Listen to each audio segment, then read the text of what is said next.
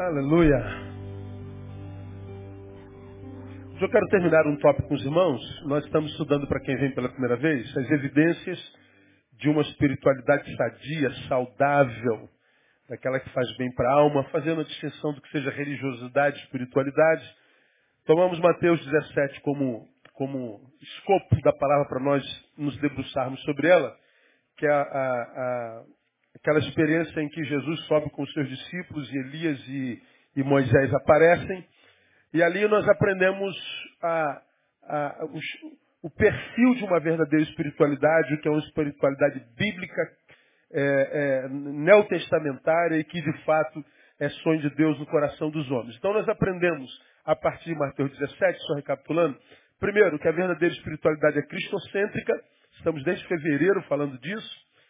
Ah, aprendemos, portanto, que não é mais a lei o que rege a espiritualidade, portanto, Moisés. Não é mais a profecia que rege a espiritualidade de Deus, portanto, não é Elias, mas, como diz a, o Monte da Transfiguração, Jesus. Este é o meu filho amado, não é Moisés a lei, nem é Elias a profecia, é Jesus. E o texto diz, a ele ouvi.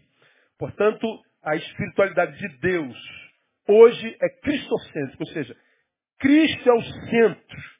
Tudo que vai além ou esteja quem de Cristo, descarte, é bobagem. Isso é, é tambor, isso é, é, é, é, sino que retine, é bobagem, pirotecnia é espiritual. Cristo no centro. Segundo, nós aprendemos que a verdadeira espiritualidade tem a cruz como espinha dorsal. Elias representante da lei, Moisés representante da, da, da, profecia, Moisés representante da lei, e Jesus, que é aquele a quem devemos ouvir, diz Lucas, conversavam sobre a cruz, sobre o sacrifício de Cristo. Então a cruz é o assunto da espiritualidade.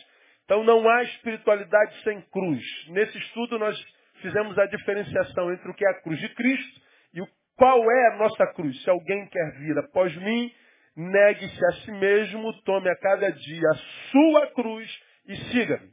Então há muita gente seguindo a Jesus e acredita, porque a cruz de Jesus foi só sofrimento, que seguir a Jesus é um sofrimento ininterrupto. Não, nós falamos o que, que é a nossa cruz, qual é a cruz que nós seres humanos carregamos, porque a cruz é o assunto da espiritualidade, a cruz é a sua espinha dorsal. Aprendemos também que na verdadeira espiritualidade o medo é anulado. A espiritualidade anula o poder do medo. Os discípulos, quando viram Elias, quando viram Moisés, quando uma voz veio do céu, uma nuvem desceu sobre eles, diz que eles foram tomados de pavor, e a primeira ação de Jesus sobre os seus discípulos é não ter mais. Quando é Deus agindo, não há medo em instância alguma. A espiritualidade verdadeira anula o medo em três vertentes: do divino, né? o medo do outro e o medo dos tempos. Falamos o que é medo do divino, o que é medo do outro, do divino, porque há muita gente que serve a Deus não por amor a Ele, mas por medo do inferno. Tem gente que serve a Deus não por amor a Ele, mas por medo do castigo, do leito. Há muita gente que segue a Deus, segue a Jesus, mas não por amor a Ele, mas por interesses outros, com medo de mandinga, com medo de macumba, com medo de, com medo de tudo. Se há medo, não tem nada a ver com Jesus. Falamos sobre isso. Medo do próximo, porque Jesus, quando nos enviou lá em, lá em Mateus capítulo 10, disse, acautelai-vos dos homens. Tenham cuidado com os homens. Por quê? Porque eles têm o poder de configurar o projeto de Deus na vida de vocês. Ele envia os doze e diz assim, ó, vocês estão indo como ovelha no meio de lobo. Então o bagulho é doido. Não pensa que me seguir e me servir é uma missão inconsequente. Não. Cuidado. Aí nós aprendemos o que é cuidado. Ele anulou o medo do outro, embora o outro fosse uma ameaça, e nos ensinou como é que a gente linda com o outro. E nós aprendemos na quarta-feira passada que anula o poder de, do divino em todas as instâncias, o poder do outro e o poder dos tempos ou das estações. Aqui, é, ou na quarta-feira passada, nós começamos lendo o que? Atos capítulo 1. Vamos relembrar Atos capítulo 1, vamos lá rapidinho lá em Atos 1, nós vemos uma palavra muito interessante, onde, onde mostra Jesus conversando com os seus discípulos e com eles falava sobre o batismo no Espírito Santo, né? É, em Lucas, no finalzinho, Jesus os manda ficar em Jerusalém até que do alto ele seja revestido de poder. Como quem diz assim, ó, não saiam para pregar, para curar, para batizar, para redimir, para instaurar, para libertar, para nada, até que vocês sejam revestidos de poder. Falava do dia de Pentecostes. Aí, na curiosidade dos discípulos, eles fazem uma pergunta a Jesus, que está lá no versículo 7. No versículo ah, ah, de 5 a 7. Porque, na verdade, João batizou aqueles... Não, não, não. Respondeu-lhe Jesus. Eles perguntaram, quando isso vai acontecer? Respondeu-lhe no versículo 7. A vós não vos compete saber os tempos ou as épocas que o Pai reservou à sua própria autoridade. Então Jesus está dizendo assim, ó, tempos e épocas não são da alçada do domínio humano. Você não tem nada a ver com tempo ou época. A única coisa que compete a vocês é o agora, mais nada. O resto é comigo. Não é da alçada, não é do domínio humano. Só o tempo singular. Tempo. Não. Você só se preocupa com o tempo, que é o agora. Tudo que você tem é o agora. Mas, aprendemos na quarta-feira passada, Jesus sabia que os tempos exerceriam poder sobre os discípulos.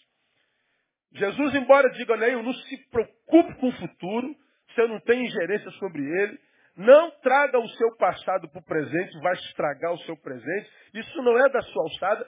Jesus disse isso, mas ao mesmo tempo sabia que o futuro ia ter ingerência sobre nós, o passado também, o futuro também, né? Porque nós somos seres históricos, somos vinculados à história, olhamos para trás e está tudo lá. Registrado, está escrito. Então Jesus sabia que porque somos seres históricos, aquilo, se não fosse tratado com sabedoria, poderia afetar isso. E como ele sabe que nós temos, é, somos seres históricos, estamos aqui agora pensando na janta de daqui a pouco, então ele sabia que, embora nós ainda não estejamos na hora da janta, a janta de daqui a pouco já habitaria nosso pensamento. Então ele sabe que, embora tudo que nós temos é o agora, ele sabia do poder do passado e do futuro. Então, ele diz é, que ele nos capacitaria para sobrevivermos às influências dos tempos, das estações, das eras. Não se preocupe com isso. Não vos compete saber. Mas ele sabia que isso geraria influência sobre nós. Então, ele nos capacita para sobrevivermos à influência dos tempos e das estações. Aí nós lemos 2 Coríntios 5,17, não precisa abrir, se sabe de qual, pelo que se alguém está em Cristo, nova criatura é. Então veja, está em Cristo, um ser novo foi gerado. Nesse ser novo, né, nova criatura é. Ele começa a falar sobre o quê? As coisas velhas passaram. Eis que tudo se fez novo. Olha o que, que Jesus está dizendo. Um novo ser, Neil, é gerado dentro de você. Esse ser tem uma relação diferente com as eras e com os tempos. As coisas velhas passam, tudo se fez novo. Então, entre muitas coisas, o que o versículo nos ensinou? Que em Cristo nós somos mergulhados no novo hoje. Se o novo ser foi gerado, bom, esse novo ser que foi gerado hoje não tem passado. Então ele está dizendo, embora, Neil, você seja um cidadão de 48 anos de idade, marcado pelo Cronos, eu gero em você um novo homem que não tem passado algum. Ele só tem hoje. Hoje. Se hoje eu me rendo a Cristo, esse hoje é renovado. Ou seja, não há ontem com poder sobre esse novo homem. O que foi gerado em Cristo nem pecado tem. Ele vive no ser histórico que pecou, mas porque Jesus gerou um novo homem em nós, portanto, o ontem do homem pecador já não exerce mais poder, se eu não der esse poder a ele, sobre o novo homem em Cristo Jesus. Eu estou livre do meu passado. Falamos sobre isso profundamente na quarta-feira passada. Mas não há ontem com poder sobre ele, mas não há consciência com relação ao poder do futuro, pois acabamos de nascer. Se ele gerou um novo homem em mim, esse novo homem não tem ontem, não tem do que ser acusado. O escrito de dívida foi anulado, é o que a Bíblia diz. Mas também esse novo homem não tem consciência do que seja futuro. Eu acabei de nascer. O que Jesus está falando? Quando nós somos gerados de novo, nós estamos libertos do poder dos tempos e das estações. Nós estamos livres para sermos livres do medo dos tempos e das estações. Ah, pastor, eu estou com medo do futuro. Então tu nasceu de novo, cara. Você nasceu de novo. Ah, pastor, eu não consigo me libertar do passado. Precisa nascer de novo, irmão. Falamos sobre isso na quarta-feira passada. Falamos como é que a gente se relaciona com o passado. Fiz citação de um sermão passado. É olharmos para o passado e dizer assim, ó, passado fica aí. Não vem contaminar meu presente. É olhar para o futuro e dizer, ó, futuro, vai chegar a tua hora. Aguarde. Estou ocupado vivendo meu presente. Então, quando nós somos de fato alcançados pela espiritualidade gerada pelo Espírito do Cristo de Deus, esse Espírito me livra, portanto, do medo do divino, do medo do meu próximo e me livra do medo dos tempos, ou seja, eu estou livre. Livre. Nós estudamos isso por uma hora e meia na semana passada. Lembrando que a promessa é só para quem está em Cristo. Se alguém está em Cristo, nova criatura é. As coisas velhas passaram. Não existem mais. Não enquanto poder transformador em mim. Se exerce esse poder, eu dei esse poder a ele. Tudo se fez novo. Falamos sobre isso na quarta-feira passada. Para a gente terminar esse tópico, passar para um novo, eu queria levá-los a Filipenses capítulo 3. Filipenses capítulo 3. Vamos rever o que nós já aprendemos há muitos anos atrás com Paulo. Como que a gente lida com os tempos na vida? Bom, é, o que aconteceu com eles nós aprendemos na quarta-feira passada. Foi tremenda a palavra. Eu consideraria você pegar essa palavra do domingo passado ali com o Jorge.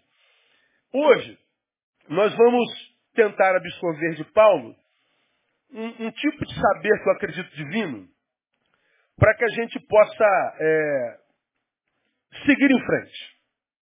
Tá certo? Vou esperar o irmão acabar de falar no, no rádio. Quando ele acabar de falar no rádio, me avise. Aí a gente continua a falar em nome de Deus, tá? Acabou?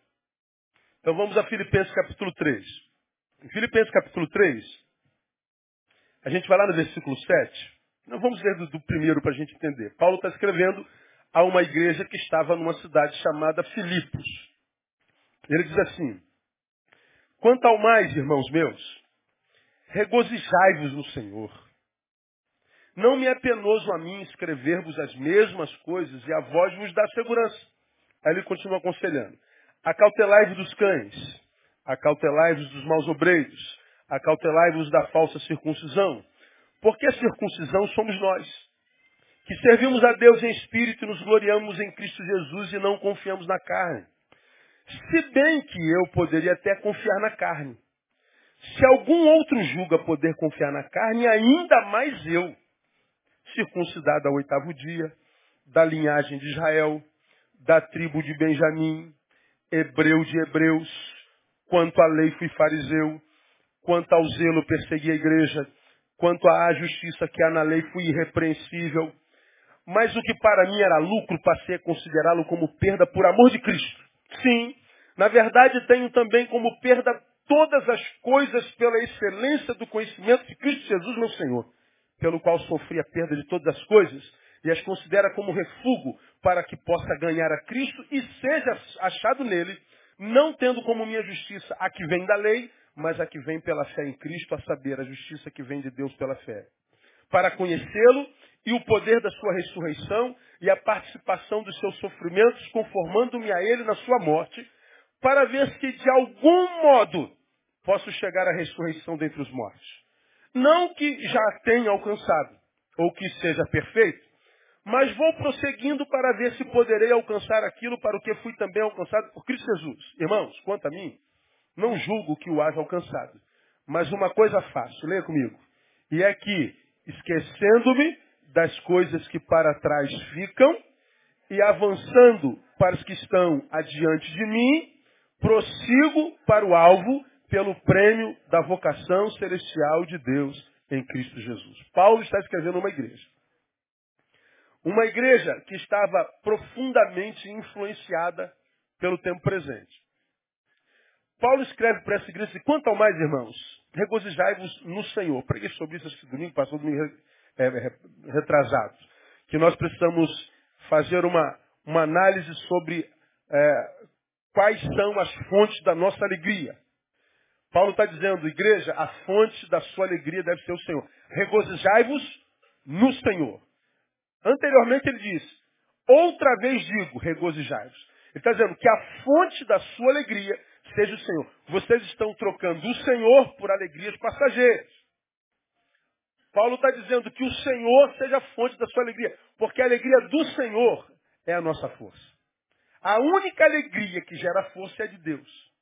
Qualquer outra alegria mina as forças. Mina. Então ele escreve a igreja para exortar. Ele diz, não me é penoso escrevermos as mesmas coisas, e a voz vos dá segurança. Eu repito, ele diz, cuidado com os cães, cuidado com os obreiros maus, acautelai-vos da falsa circuncisão, ou seja, da religiosidade sem vida. Cuidado para não confundir espiritualidade com religião. Cuidado para não confundir é, liturgia com devoção. Cuidado para não confundir comportamentalismo com santidade. Cuidado para não confundir é, é, é culto com show. Cuidado para não transformar a tua relação com Deus em algo coletivo ao invés de subjetivo. Vai dando um monte de conselhos para a igreja de, de, de, de Filipe. Aí, ele diz no versículo 3, porque a circuncisão somos nós. Ele está falando do quê? De uma prática judaica que os crentes helenistas, ou seja, os judeus convertidos, queriam como nós vemos lá em Atos capítulo 15, imprimir as igrejas plantadas, digamos, de hoje para lá, no tempo do Novo Testamento. A igreja nasceu debaixo da graça. Os judeus que se converteram queriam, nessa igreja nascida debaixo da graça, implementar algumas práticas judaicas. Queriam inserir na religião de Cristo, se é que a gente pode chamar de religião, as práticas do judaísmo. E uma delas era a circuncisão. Paulo diz, não se permitam circuncidar. Não confundam liturgia religiosa com relacionamento com Deus. Ele vai explicando do jeito dele. No, no versículo 3, a circuncisão somos nós, que servimos a Deus em espírito e nos gloriamos em Cristo e não confiamos na carne. Aí, olha só, para para exemplificar o que ele está dizendo na igreja, assim, se bem que eu poderia até confiar na carne. Paulo está falando de um estado de maturidade no qual ele chegou. Paulo era judeu. Ele é um judeu convertido, levantado, e vocês sabem disso, apóstolo aos gentios, portanto aos não-judeus. E ele, aos gentios, para quem ele foi apóstolo, sendo judeu, diz assim, ó, eu venho de uma religião que diz que a circuncisão é uma coisa. Como judeu, eu digo para vocês, foi, não mais. Não é mais pelo que vocês fazem no corpo ou fora dele, que gera vida na vida de vocês, mas por causa daquilo que Jesus fez na cruz do Calvário. Graça e fé. Eu sou um judeu e digo para vocês, não se permitam contaminar pela religião deles, ou seja, a minha. Cristo basta. Ele, para exemplificar que tipo de judeu ele era, ou seja, como quem diz, eu tenho autoridade para pregar isso a vocês, ele diz no versículo 4, se bem que eu poderia ter confiado na carne. Se algum outro julga poder confiar na carne, ainda mais eu. Ele está falando da sua religiosidade. Diz assim, ó, circuncidado ao oitavo dia. O que, que Paulo está falando? A circuncisão, o que, que era de fato de verdade? Era o símbolo do pacto abraâmico.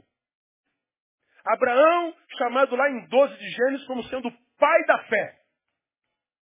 Em Abraão, a lei está posta que todo menino nascido em Abraão ou do pacto de Abraão deveria ser circuncidado ao oitavo dia. Por que, que ele fala do pacto de Abraão e oitavo dia? Porque tinha o, a circuncisão dos islâmicos. Os islâmicos eram circuncidados aos 13 anos de idade. Os judeus que se converteram eram circuncidados na fase adulta. Paulo está dizendo, eu não me converti na fase adulta e nem sou de origem ismaelita ou islâmica. Eu sou descendente de Abraão, o pai da fé. Eu sou daqueles que foi circuncidado no oitavo dia. Ele está dizendo, eu sou judeu roxo. Dá para entender? Ele vai defendendo a, a sua tese. Veja lá. A, oitavo dia. Da linhagem de Israel. Do que, que ele está falando da linhagem de Israel? Ele é descendente do patriarca Jacó. Abraão, Isaac e Jacó. Todos nós conhecemos essa história. Ele está falando, eu sou do único patriarca que recebeu um novo nome dado pelo próprio Deus por uma experiência no deserto, Gênesis 32. Que de Jacó, que era usurpador, teve o seu nome mudado para quê? Israel. Eu sou da descendência de Israel. Paulo está dizendo, vocês estão percebendo de onde que eu vim? Como eu tenho toda a razão para ser o mais religioso de todos. Ele diz mais lá, olha o que ele está dizendo lá. No, no, no, no, da linhagem de Israel, ele diz, ó, da tribo de Benjamim. Quantos israelitas foram divididos em duas, duas nações? Uma foi composta por Judá e Benjamim, e a outra parte da outra nação pelas dez outras tribos de Israel. Benjamim foi a única tribo, junto com Judá, que se manteve fiel à linhagem de Davi. Ele está dizendo, quando Israel se dividiu por causa do adultério espiritual, eu sou da linhagem daquela tribo que ficou fiel à linhagem de Davi, o nosso pai. De onde Cristo nasceu na mesma linhagem. Ele está dizendo que não é do Israel que se dividiu, não. Ele é do Israel tradicional. Paulo está defendendo a sua religiosidade entranhável.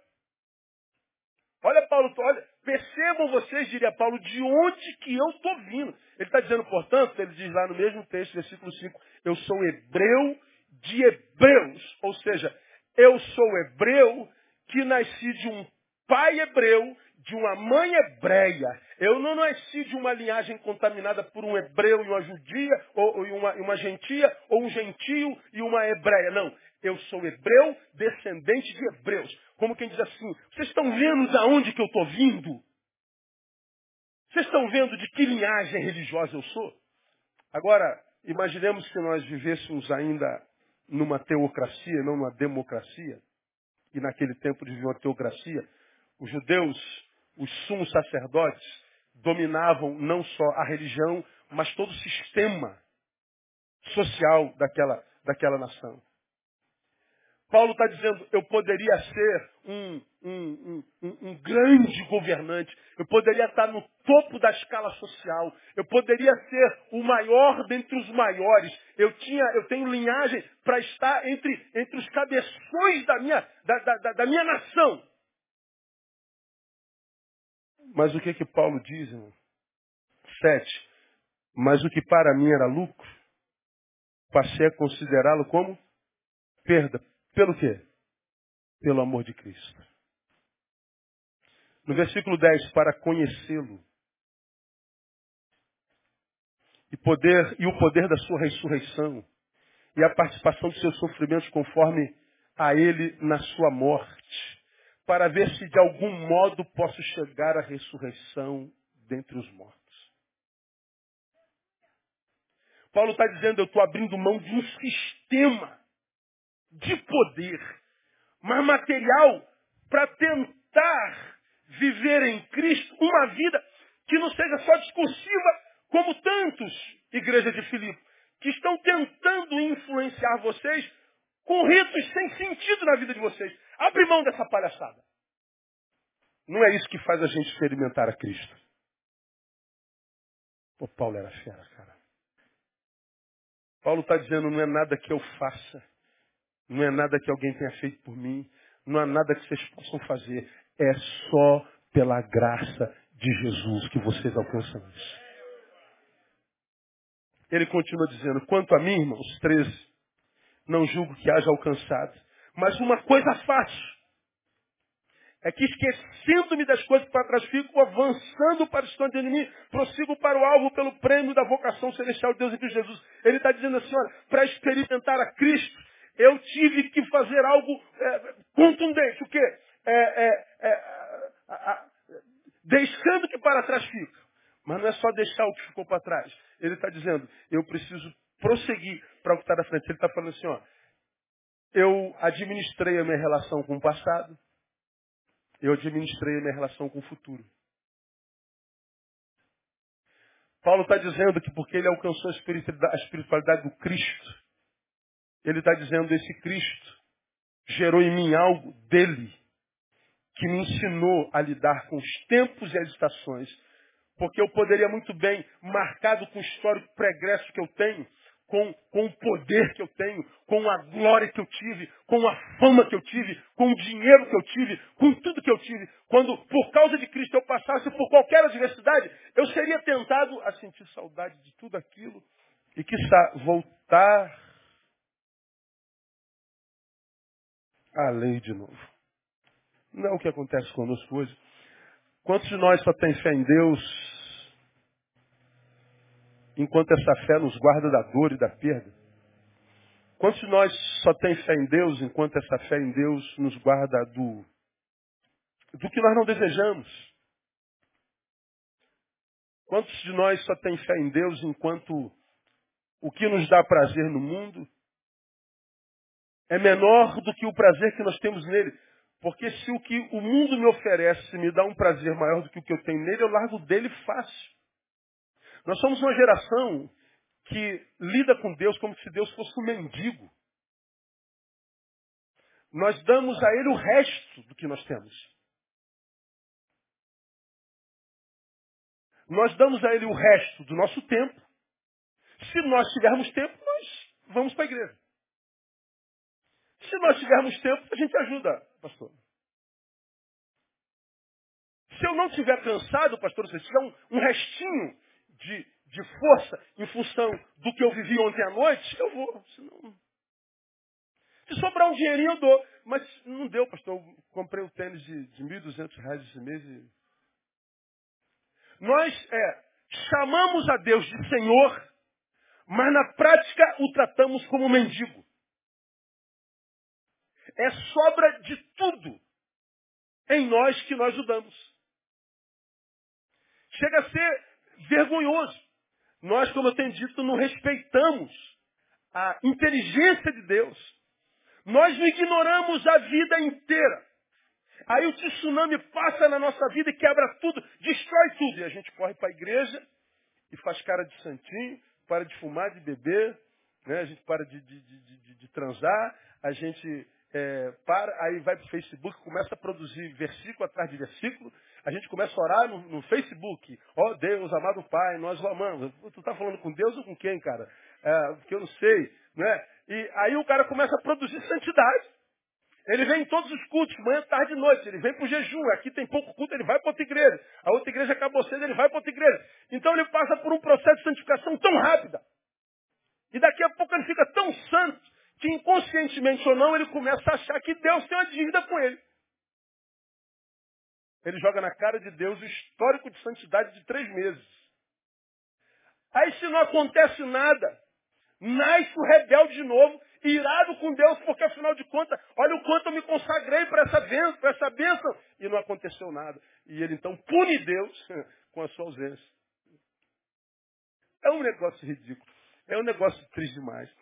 E assim que nós somos, assim é essa geração. Aí nós vemos como eu tenho ensinado os irmãos, aqueles que estão quase sempre frustrados com Deus, aborrecidos com Deus, chateados com Deus. E na verdade a chateação é porque eles fizeram uma projeção sobre um Deus que não existe, e esse Deus que não existe não, não reagiu à sua projeção. Então eles estão frustrados consigo mesmos, mas como não são homens suficientes para admitir isso, diz que o problema é em Deus. Paulo está dizendo, olha, ele me ensinou a lidar com, passar, com, com, com os tempos. Como é que ele lidou ou, ou se relacionou com o tempo? Como é que Paulo fez isso? Paulo, primeiro, deixou o passado ser passado. Uma coisa faço é que esquecendo-me das coisas que para trás fico. Ele está dizendo, o meu passado, a partir de agora, em Cristo, vai ser passado. Ou seja, não se mete no meu presente. É deixar o passado ser passado. Aí vem a pergunta, é fácil isso? É simples? É fácil viver hoje como se não houvessem ontem? Não é, né? Agora eu pergunto, é impossível? Não. Paulo está dizendo, esquecendo-me das coisas para trás fico. Você acha que Paulo mentiu quando escreveu isso aqui? Não. Ele está dizendo, eu me esqueci. Quando ele diz me esqueci, ele está dizendo, o que está lá perdeu totalmente o poder sobre mim. E olha que Paulo aqui revela o que havia de grande nele. Veja, ele não está falando, eu estou me esquecendo das minhas dores. Porque esse cara, como diz o próprio texto que nós acabamos de ler, ele diz assim, ó, quanto ao zelo, persegui a igreja, quanto à justiça que há na lei, fui irrepreensível. Esse cara matou muita gente em nome da lei. Esse cara entrava nas sinagogas e arrastava os sacerdotes pelo cabelo. Consentiu na morte de Estevão. Paulo fez mal a muita gente em nome da religião. Paulo foi aquele cara que na estrada de Damasco, Jesus aparece e diz assim, Saulo, Saulo, por que me persegue, Saulo? Ele fez tão mal à igreja de Jesus e aos seus, que Jesus intervém de forma traumática. Paulo tinha no seu currículo a morte de muita gente, o espancamento de muita gente,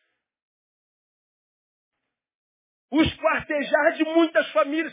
Você imagina se Paulo permite que esses passados, que esses ontens, aparecessem na, na, no presente dele toda hora, tivessem liberdade para habitar a, a, a, mente, a memória dele o tempo todo, Paulo não ia suportar de tanta culpa.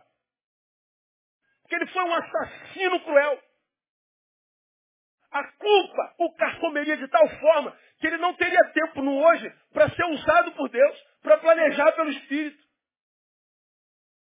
Mas não só do lado ruim. Paulo tinha tanta coisa, era tão grande, tão cheio de honra, que num hoje contaminado pela culpa, portanto infeliz, ele ia sentir saudade do tempo bom. Mas o que, que Paulo diz? Eu deixo o passado no passado e anulo o poder dele na minha vida. Ele está dizendo que ele se esquece não só das coisas mais, mas ele também se esquece das coisas boas. Qual é o nosso problema? Quando a gente tenta se livrar do passado, de que passado a gente tenta se livrar? Me diga aí vocês. Das coisas boas ou das coisas ruins? Das coisas ruins. E as coisas boas? Não, coisa boa não. Pô, peraí, pastor, o senhor está dizendo que as coisas boas do passado também devem ser deixadas lá? É isso que eu estou dizendo. Não, peraí, o senhor está contrariando a lógica. Quando nós vemos as coisas boas no passado, o passado foi tão bom, mas tão bom. Pense, Paulo. Lá, eu tenho história de ser da linhagem de Abraão. Então já tem ostentação entre eles. São hebreus de hebreus. Eu não sou contaminado. Eu sou da raça pura. Eu fui criado aos pés de Gamaliel. Quanto à lei, eu fui fariseu. Eu estive entre os mais intelectuais da época. Esse é o cara, lembra de Atos é, 17, se eu não me engano, discutindo com os estoicos e epicureus no Areópago? E ele calou os filósofos da época? Paulo está dizendo, eu estou entre os mais intelectuais da história da minha nação. Eu poderia ser grande no meu reino e no meu país, no presente dele, ele olha pensando só na eternidade e ele vai sentir saudade da glória, da fama, da grana, da ostentação. E se ele não larga isso lá, ele poderia pensar, quando é que eu vou ter um negócio semelhante a esse daqui para frente? Ô Jesus amado. Sei não. Está entendendo o que eu estou falando para você? Quando eu me prendo ao que foi bom demais, eu fiz uma confissão de limites. Talvez lá esteja o melhor tempo da minha vida. Quando eu olho para lá e vejo o melhor da minha vida, eu estabeleci um limite. Isso é inconsciente. E aí, no presente, o máximo que eu posso sonhar em grande escala é que o passado se repita no presente. Ou seja, eu caminho para o futuro com a esperança de pelo menos aquilo se repetir agora. Vou exemplificar. Vamos, rapidinho. Minha caidinha, a, alergia pegou, mas o Senhor vai lhe curar agora, em nome de Jesus. Tá, tá. Conheci a minha esposa e aí nos casamos. E estamos casados, andamos cinco anos. Aqui começou disparado. Ah, começou a briga. Vou diálogo. Até aqui nós fomos bênção. Cinco anos. Chegamos aos dez, mas aos supapos, aos sulavancos. Chegamos aos doze, já não nos suportamos mais. Eu quero riscá-la da minha história. Eu a odeio. Portanto, no meu passado, eu tenho história com a mesma mulher do melhor tempo da minha vida, cinco anos de felicidade, e cinco anos de desgraça. Bom, só anulamos o passado quando a desgraça foi maior. Então, me separei dela. Pode sentar no seu lugar. Quando você sentar lá, já está curado, em nome de Jesus. Tal. Tudo é passado, né? Evoluir. Olha só, eu vou para frente, não percebo isso. Eu tenho histórico de passado. Conheci uma nova pessoa. Vamos esperar o irmão atender o telefone dele lá. Quando acabar, me avisa, tá, irmão? Eu continuo. Hoje está difícil, hein? Aleluia, glória a Deus. Mas já é passado, vamos deixar o passado ser passado. Então veja, eu estou no presente, conheci uma nova criatura. Meu referencial de relacionamento está lá atrás. Lá atrás, eu estou indo para lá, né? Mas lá atrás eu estou pensando em que período da minha vida? Os primeiros cinco anos. Eu me relaciono com essa mulher e estou falando assim, pô, cara, tem que ser pelo menos igual foi aqueles cinco anos lá na frente. E eu estou aqui, ó, com referencial lá de trás. Vamos imaginar que no primeiro ano já apareça um sintoma dos anos ruins. Ó, aí os anos ruins já afloram. Ih, já vai repetir tudo de novo. Já estou vendo tudo. Bom, se você trouxe o passado, mesmo do tempo bom, esperança, mas a referência é passado. E o passado vem sem a nossa aquiescência como sintoma do tempo mal, aí você diz assim, caramba, já vi que vai repetir tudo de novo. A tua disposição com essa pessoa já muda. E mais, você vai pensar que mudou por causa dela. Não, mudou por causa da tua relação com o histórico passado. Está dando, tá dando para entender o que eu estou falando? Você vai se relacionar no presente sequelado pelo passado. Começou bem na esperança dos primeiros cinco anos. Referência de passado. Porque sem perceber você fez uma confissão de limites. Felicidade é isso que eu vivi nesses cinco anos. Quando na verdade, esse hoje, que não tem nada a ver com o passado, de repente seria um hoje que Deus preparou alguém e uma coisa tão maior do que aquilo lá, só que você não poderia imaginar porque você não conhece mais do que aquilo lá. Porque você está preso naquilo lá e se esquece que Deus diz assim que Ele é poderoso para fazer muito mais, abundantemente, além daquilo que pedimos ou pensamos. Só que nós criamos um referencial lá do passado. Você limitou a ação de Deus sem saber. E se uma, uma frustraçãozinha acontecer, aí você já vai evocar como trauma o tempo ruim do passado. já estou vendo tudo. Como você está vendo tudo? Por que você está vendo tudo? Você só está vendo com os olhos do passado. Por isso que Paulo está dizendo, deixa essa porcaria lá. Paulo está dizendo, eu estou me livrando desse negócio. Cara, isso é demais, cara. Qual livro do universo ensina um negócio desse pra gente, irmão? Só a palavra de Deus, cara. Então, eu, quando Paulo diz eu, eu, eu deixo as coisas no passado, eu deixo as boas e as ruins. Por quê? Porque o Deus que eu sirvo pode fazer muito mais abundantemente, além do melhor que eu vivi no passado. Então eu não vou limitar o poder de Deus, nem, nem, nem a graça dele na minha vida. Paulo está dizendo, eu esqueço a boa, porque a gente faz uma confissão explícita de limite, e eu deixo as mais, porque elas nos adoecem, cara. Lembrar de coisa ruim adoece a gente, contamina o nosso HD. É o vírus do inferno. Vem, às vezes você está bem, cara, e passa uma lembrança zum! passa um pensamento, zum! lembrou. Ele passa e vai embora. Pronto, já foi desgraçado, só passou na nossa frente, já lembrou de um tempo de dor, aí já zeda nosso dia. Estou falando com o Marciano, não? Estou falando com o Terráqueo, não é? Não é assim que acontece? Uma informaçãozinha, cara. Pô, pra que você foi me lembrar disso, cara? Aí tu tava aqui feliz, cara, que tu encontra com a pessoa. Dez minutos depois a pessoa tá assim, o que, que houve? Nada. Como nada, cara. Você estava bem há dez minutos atrás, agora tu tá, parece que morreu, brother. É, a alegria morreu. Por quê? Por causa de uma informação. Passou rapidinho. Uma visão. Porque o passado está tão vivo em nós, que quando ele dá uma passeadinha no presente, ele rouba de nós tudo que a gente tem, que é o agora. Paulo está dizendo que nós temos que trabalhar para que, transcendendo as circunstâncias, nos aproximemos dele de tal forma, como eu falei na gotinha de sabedoria e insensibilidade, para que esse passado se torne passado na nossa vida de qualquer jeito, porque nós não temos escolha. Eu preciso deixar isso lá.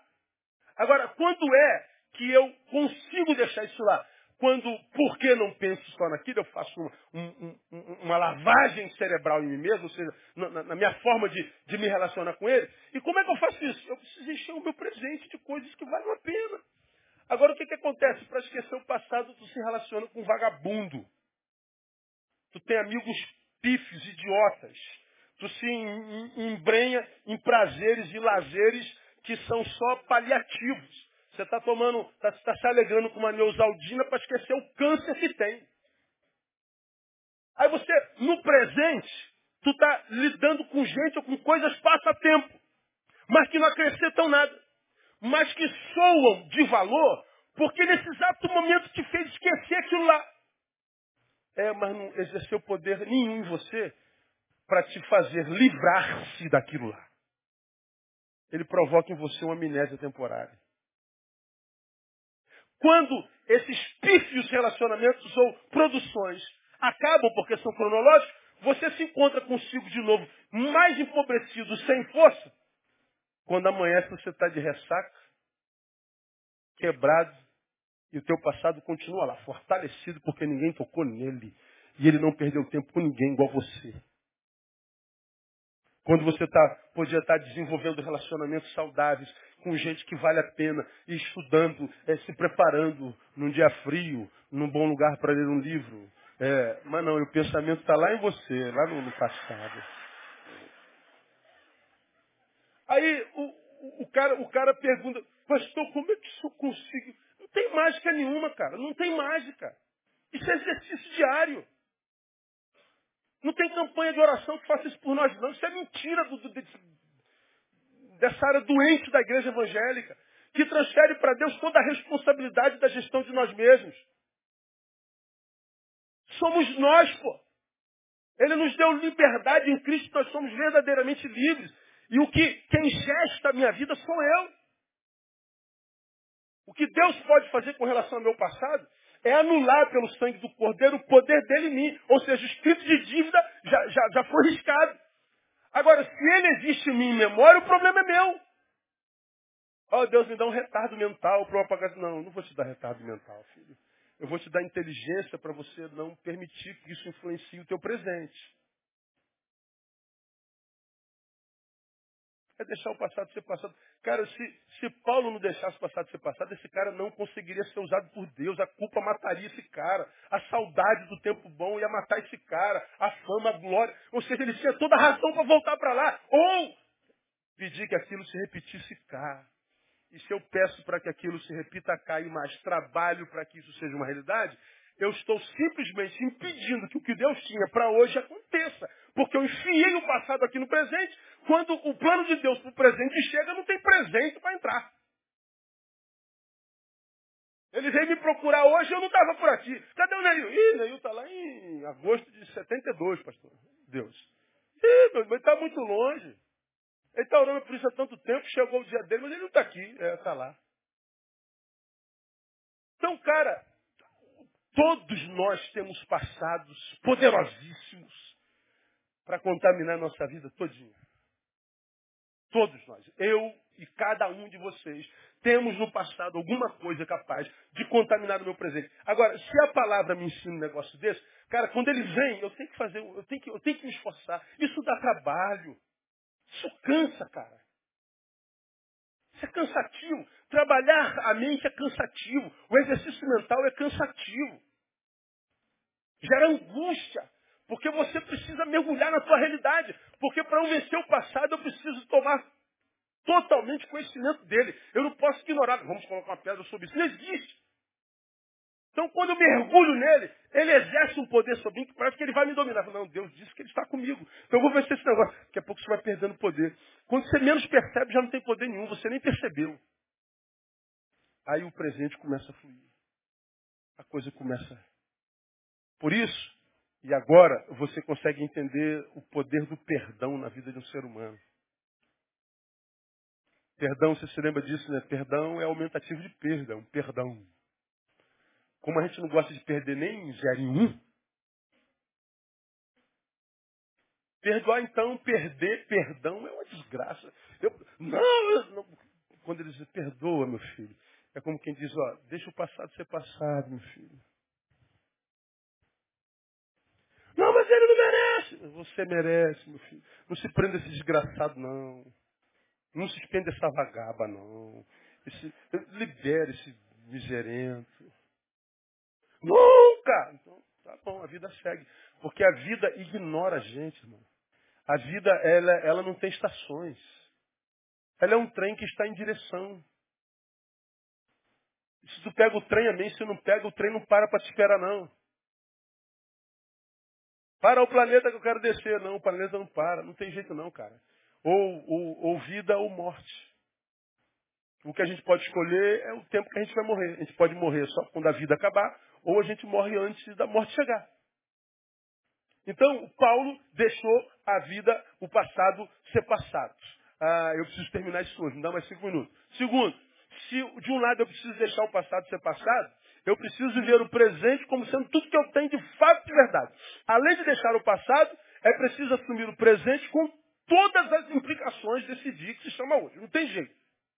Em outras palavras, Paulo está dizendo assim, cara, caia na real, meu irmão.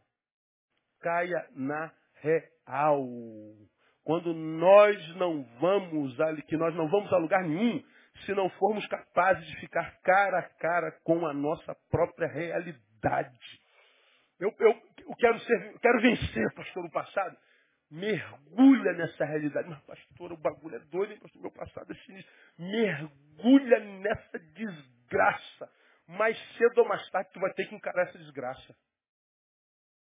Quanto mais cedo, melhor. Porque a gente fica é, se poupando de tocar alguns problemas na vida para não se machucar. Bom, aí ele te machuca, ele machuca há 20 anos. Um pouquinho hoje, um pouquinho amanhã, um pouquinho. 20 anos te machucando. Soma tudo. Pô, tu tá doente e não sabe. Porque de repente era melhor você mergulhar nisso, sentir uma dor de parda, bum! Acabou, durou um dia só. Você tem o resto da vida para viver. A gente prefere sofrer a conta gotas. Bom, é questão de gestão, né? Paulo está dizendo uma coisa fácil, é deixar as coisas para trás. Mas ele diz, prossigo. Ele está falando que abraçou hoje como a, a, a, o ponto inicial de uma nova jornada. E ele caiu. Agora, a visão da realidade tem que ser honesta Tem que ser realista, verdadeira, porque senão a gente cai na hipocrisia. Hipocrisia é a marca dessa geração, lamentavelmente. Quando você for fazer análise de si mesmo, seja honesto, não tenha pena de você. E nem seja cruel demais contigo. Seja honesto. Vou dar um exemplo para os irmãos. Eu não vou poder acabar isso, porque isso aqui é muito profundo. Ah, como é que eu vou falar isso para vocês, cara? Eu queria dar um exemplo meu. E eu não sei se vocês vão entender. Bom, vou pagar o preço. Ah,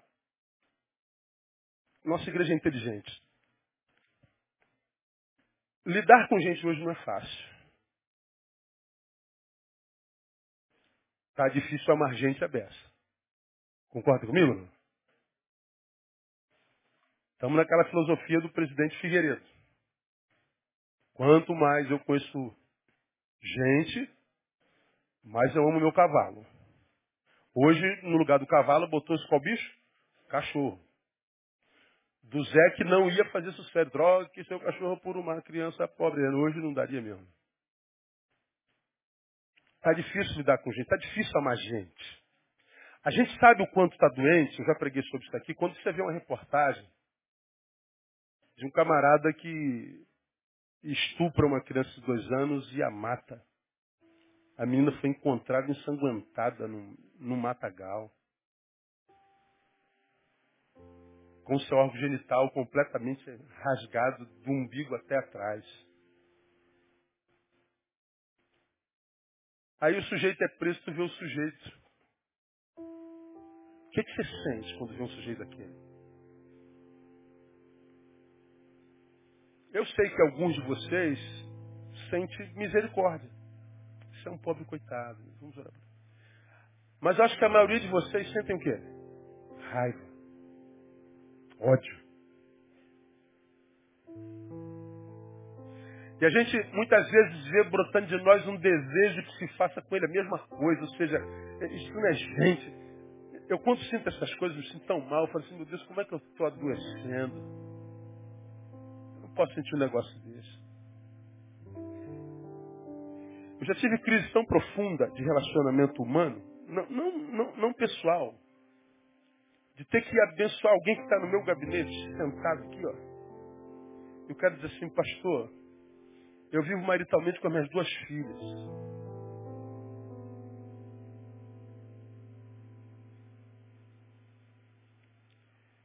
E eu tenho que amar esse cara. Tenho que abençoá-lo. E sempre faço. Eu já tive assassino no gabinete, estuprador,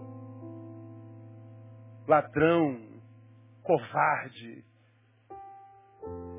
Eu já tive a pior espécie de ser humano sentado diante de mim e o Senhor dizia, gente, você tem que amar.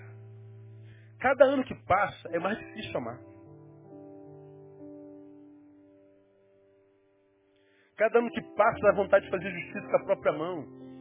Dá vontade de, de, de quando sair do gabinete, ligar para a polícia, prende que eu já sei quem é. Ele veio confessar para mim, o crime dele é esse. Não posso. Eu tenho que carregar aquilo dentro de mim. E tenho que trabalhar aquele lixo maldito que o sujeito entrou para jogar dentro de mim. Você imagina isso o dia inteiro, sete dias por semana, 30 dias por mês, 365 dias por ano. Ainda mais você que conseguiu no seu país, onde, onde igreja não tem credibilidade, pastor muito menos, você conseguiu credibilidade. Imaginaram que você é inteligente, que você vai entender, que você é. Você imagina a demanda em cima de um sujeito como eu. Eu vou aguentar, eu vou morrer, Deus. Eu não quero mais isso não. Já pensei em desistir várias vezes. Já chorei no colo daquela ali e de quem me ouve, e eu não tenho mais condição de ser pastor. Eu não tenho, vindo agora há pouco de uma criança, eh, filha de um pastor amigo que foi eh, balhada na cabeça em, em, em, em Barra Mansa e faleceu. E vi no carro a pessoa me ligar no, no, no rádio e, e, dizer assim, pastor, você está ocupado? Estou dirigindo, mas. Não, então é rapidinho. Ah, pastor, porque lá na igreja a irmã é, disse que a minha, mãe, minha, minha filha não é mulher para aquele homem. E, minha, pastor, minha filha. Minha irmã, olha só, irmã. Vai lá na irmã que falou que é a tua filha da mulher e, e...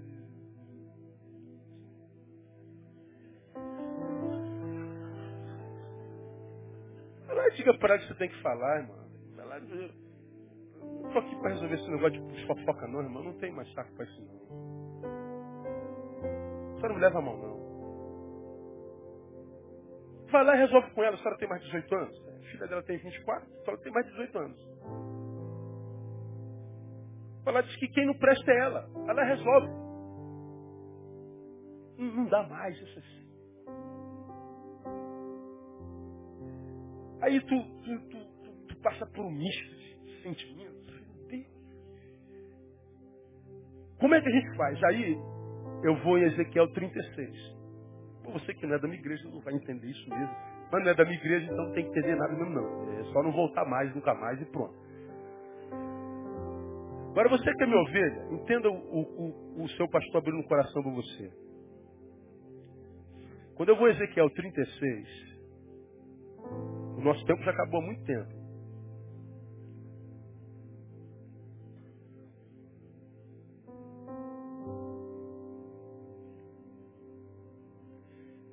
Ezequiel, Ezequiel 36, 20. Deus acusa Ezequiel, a, o seu povo de ter adulterado espiritualmente. A sua noiva, ele é o noivo, a sua noiva adulterou com outros deuses. Deus está dizendo, vocês me fizeram um corno. Vocês me traíram. Eu sou um marido traído foram a todo monte alto, se prostituíram. E é esse mesmo povo que ele diz que deu o libelô de divórcio. Eu estou me divorciando de vocês. Bom, mas Deus tem palavra empenhada esse povo, não tem promessa?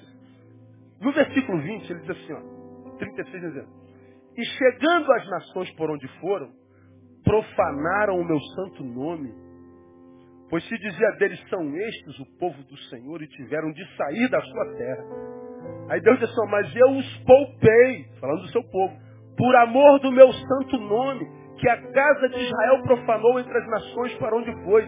Dize, portanto, à casa de Israel, assim diz o Senhor Deus, não é por amor de vós que eu faço isso, ó casa de Israel, mas em atenção ao meu santo nome que tem profanado entre as nações para onde foste. Olha, olha vou traduzir para você. Deus está dizendo que olhava para o seu povo, a quem amou, foi fiel, serviu, e esse povo traiu, e Deus diz assim, olha, vocês profanaram o meu nome. Mas ele diz, eu, eu, eu os manterei na terra. Eu, eu pelejarei a vossa peleja. Agora, quero que vocês saibam o seguinte, não é por amor a vocês, não. Porque pelo mérito de vocês, o que sobraria era juízo. Consumição mas eu vou abençoá-los. Não é por amor a vocês, é por amor ao meu santo nome. Eu tenho uma palavra empenhada com vocês e eu vou cumprir a palavra. Mas não é porque vocês merecem.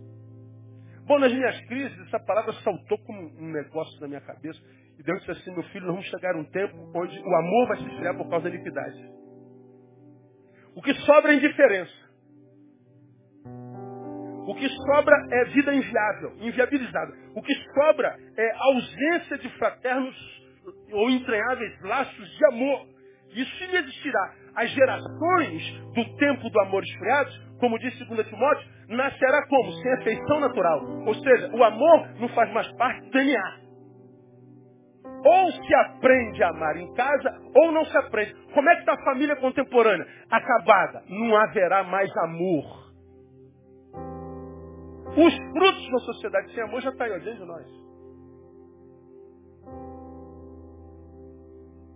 Está tudo aqui. Como que a gente serve essa geração? Serve por amor ao santo nome de Deus e pelo amor que tem pela própria pessoa que é. Porque sabedor de quem é nele e quem ele é em nós, nós nos enxergamos e sabemos que só estamos em pé pela misericórdia. Então, quando a gente vê tanta gente caída, a gente não faz por amor a ela, não. A gente faz por amor ao Senhor e por amor a nós mesmos. E por misericórdia, para que nós não nos tornemos mais um no meio dessa geração corrompida e caída. E sem esperança. Do que que Paulo está falando? Bom, com o meu passado eu já estou resolvido. Agora, o meu hoje, eu vou mergulhar para fazer essa leitura. É a leitura que eu faço da minha geração. Porque tem que pegar um cara que estuprou a filha por 11 anos. Uma filha que teve de abortar dois ou três filhos. De dizer que, que, que, que, que eu tenho que amar esse homem. É, que bom que a Bíblia ensina que o amor não é um sentimento, é atitude. Né? Não adianta eu viver esse presente de forma romântica, como quem diz, tudo ficará bem, tudo dará certo, tudo voltará ao lugar, tudo ficará bem. Não, não vai, irmão. É isso que está aí diante dos nossos olhos. Nós não podemos mais confiar no outro, nós não podemos mais esperar pelo outro. Eu não posso mais exigir que o outro me abençoe, que me cure, que me socorra, que me, que me, que me. Porque está todo mundo vivendo nesse presente de loucura. Então, uma vez que o, o, a espiritualidade do Cristo baixou em mim, ele me livra do poder do pecado, porque ele sabe que o hoje já está pesado demais. Quer vencer isso? Mergulha nessa realidade, descubra-se nele e peça a ele, Deus me ajuda a ser quem sou no teu coração. Não tenha medo da realidade. E viver essa realidade é complicado demais, porque você serve e mais. Quem semeia escolhe fruto. Agora, como a terra semeada é gente, a gente semeia e diz assim, eu não vou nem esperar nada, meu, porque que não vai voltar nada, gratidão, reconheça. Senhor, eu faço por amor ao Senhor, porque de lá não vem nada. Aí quando vem um pirulito, é, eu dou um baile, mano. Faço uma festa, faço uma vigília, porque vem um pirulito. Mas a realidade qual é? Eu não espero nada. Agora, responda para si, é fácil viver hoje sem esperar receber nada amanhã? Não, não é não, irmão. Isso é triste. Porque o gostoso é arar a terra como um, um viticultor e esperar a chuva, o sol, e ver o milho brotar, e daqui a alguns meses ir lá e pegar todas as espigas e vender e sustentar minha família. Eu planto na certeza de que eu vou colher. Agora, hoje, a gente planta, se o assunto é ser humano, sem poder esperar mais nada. Essa é a realidade. Que, é que Paulo está dizendo? Mergulha nessa realidade, irmão. Para de se iludir. Para de lançar sobre o outro a obrigação de te fazer feliz. Para de transmitir a responsabilidade pela tua alma a quem quer que seja. Ou a nossa relação de graça e de amor. Eu me dou àquela mulher porque eu sei que aquela mulher me ama e ela vai tratar de mim melhor do que eu faço com relação a mim mesmo. Amor, se não for por amor, casa para ser infeliz mesmo, cara. Mas eu namoro com um sujeito que xingou a mãe, é, vai xingar você e vai bater na tua filha. Está casado com um vagabundo, está pensando que depois de casar ele vai voltar a trabalhar e vai gostar de trabalhar. Não, tu vai sofrer, vai sustentar marmanjo. Então se enxergue, pô. Para de se, se, se enganar. A espiritualidade nos capacita para essa vida. Não capacita só para o céu. Ó, vai dar 10 horas da noite, tu está plantado aí.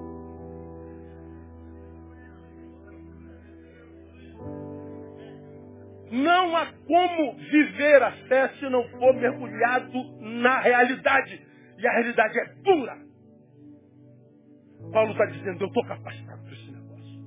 Agora, mergulha com sinceridade. Veja como de fato você é. Se você se vê a, acima do que é, você vai estar surtado por ilusões. Aí, para a gente terminar.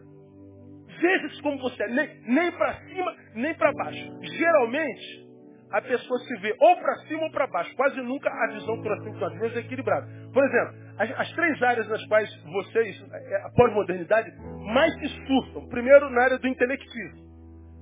Nós vivemos um surto de intelectualidade que eu não sei de onde veio. Todo mundo agora é intelectual. Produz uma frase de duas palavras intelectual. Aí você que se acha cabeção demais, você que acha que é o cara. Eu sou muito inteligente. Da onde que você tirou essa ideia? Quem disse para você que você é? Qual é a tua produção? Produção, olha para trás. O seu Zé Ruela. Olha para trás. E acha na tua história a tua inteligência. Acha a tua produção acima da média. Acha aí na história. Tu acha que é inteligente porque produziu uma frase no Facebook? Olha pra tua história aí, ô cabeção. O que, que você escreveu? Quem é que está debaixo de você que você ajudou a se tornar melhor do que você mesmo? Olha para trás, a cadeira. Onde é que você tirou a ideia que você estuda aí? Então você está surtado, cara. Não faça isso contigo, rapaz. Essa geração burra, escondida atrás de, de, de citações, abrindo mão de mestres, que já são raros e cada vez mais raros. Não quer mais sentar para ouvir quem já passou por essa estrada. Abre mão de comungar com gente preciosa. Por quê? Porque agora fez uma faculdade aos 50 anos de idade.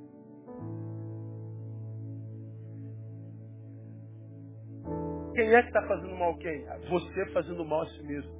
A Bíblia diz em Provérbios, capítulo 7, versículo 2, seja o outro quem te louva e não tu mesmo. No versículo 21 diz, homem é provado pelos louvores que recebe. Na Bíblia diz, se você quer ser inteligente, acredita nisso quando falarem para você isso.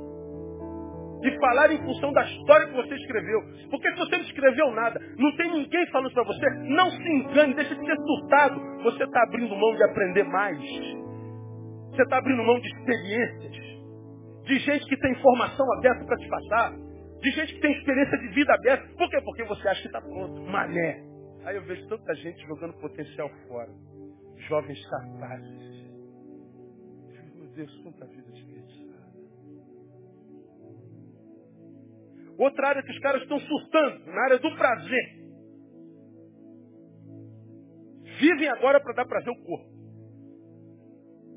Aí, acha que felicidade é ser bombardeado por prazer. Quanto mais prazer, mais felicidade. Olha o que, que a Bíblia fala sobre esse negócio tu, tu vai em Eclesiastes capítulo 7, não sabe não que é pra gente correr pra gente ir embora. Eu sei que você está doido para ir embora, você mora longe pra caramba como eu e tal, não sei o quê. No, no capítulo 7 de Eclesiastes, versículos de 1 a 4, diz assim, olha, olha o que melhor é o bom nome do que o melhor unguento, o dia da morte do que o dia do nascimento. Melhor é ir à casa onde há luto do que ir à casa onde há banquete. Porque naquele se vê o fim de todos e os vivos aplicam seu coração. Melhor é a mágoa do que o riso, porque a tristeza do rosto torna melhor o coração. O coração dos sábios está na casa do luto, mas o coração dos tolos na casa da alegria. Essa geração acha que ser feliz é estar na casa da alegria, é estar na casa da festa, é estar na casa da sacanagem, é estar na casa do blá blá. Não pensa assim, filho. Isso aqui é, é, é, é holograma no deserto, isso aqui é miragem. Se você quer alcançar a verdadeira felicidade, acredita, há mais vida na casa onde há luto, porque você mergulhou na realidade, há mais alegria na casa da dor, porque ali você vê o teu limite, há mais alegria na adversidade, porque ali o seu cérebro é obrigado a planejar, do que na alegria, porque você não usa razão e passa rapidinho. Agora, enquanto nós fugirmos da dor, do luto, da adversidade, em nome de prazer, vai continuar vivendo essa porcaria de vida que está aí. Porque se não aprende a perder, nunca será digno da vitória. Quem não sabe perder, não é digno da vitória. Vai envelhecer, fazer 40 anos, 45 anos e vai olhar para trás só equívocos. Alegria na Bíblia é a capacidade de mergulhar na realidade e transformá-la com a ajuda de Deus. Ou seja, não se vitimizar por ela. Termino. Outra área que vocês têm errado. Deus. Eclesiastes diz assim, qual é o tempo da gente se encontrar com Deus? A juventude hoje diz, só quando eu estiver velhinho. Vem a Bíblia diz, lembra do teu Criador nos dias da tua, antes que venham os maus dias. Porque quando vem os maus dias, eu me lembro de Deus, eu posso estar me lembrando de Deus só por causa dos maus dias. E para Deus, mais importante do que você estar na presença dele é a intenção com a qual você está. Quando você se aproxima de Deus, Deus está te fazendo a pergunta: o que, que te trouxe aqui? A minha dor, Senhor. Meu casamento que acabou. Minha doença. Minha adversidade. Ah, o que te traz aqui então não sou eu. O que te traz aqui não é o amor por mim. É a dor que você sente em ti. Então você está na minha presença por causa de você, não é por causa de mim. É mais ou menos isso. Então você não está na minha presença. Buscar-me-eis e me achareis. Só quando me buscardes de todo o vosso coração. E está aí a geração surtada com Deus, frustrada com Deus. Eu digo Deus. Eu, Deus me disse. E Deus não dá. Quando, cara, tem que ensinar isso? Aprenda. Irmão, me perdoa pelo horário. É amor por vocês. Eu, eu me realizo, eu me, eu me realizo vendo vocês se realizando. Mas como a frustração é muito maior do que a realização, de cada um de vocês que dá alegria superando, cem de vocês frustram. Então quando eu começo a ensinar, eu fico tão, tão animado, sabe? Tão, é como se eu pudesse entrar dentro de vocês e, e toma, tá? Recebeu por osmose, acabou. Não dá. Alguns de vocês vão sair daqui e vão chegar ali, vão jogar isso no lixo, vão embora para casa. Eu não tenho nada a ver com isso. Ah, mas toda vez que eu prego, eu preparo uma palavra, você sabe, eu preparo com todo amor da minha vida. Porque é, andar em vitória é uma bênção. Melhor ainda é andar em vitória acompanhado. Caminhar em vitória é uma bênção, caminhar acompanhado é melhor ainda. Quanto mais gente estiver do nosso lado, a vitória fica mais saborosa. Eu espero que a gente esteja do lado por muito tempo que vocês estejam do lado um do outro, dando suporte, suportando-vos uns aos outros em amor, para que essa avalanche de destruição, de desconstrução que a gente está vendo acontecendo, louca, não alcance teu coração, tua alma. Porque na espiritualidade do Cristo, nós estamos livres do medo, do divino, do outro e dos tempos. Que Deus abençoe vocês e que lhes dê a graça de viver isso.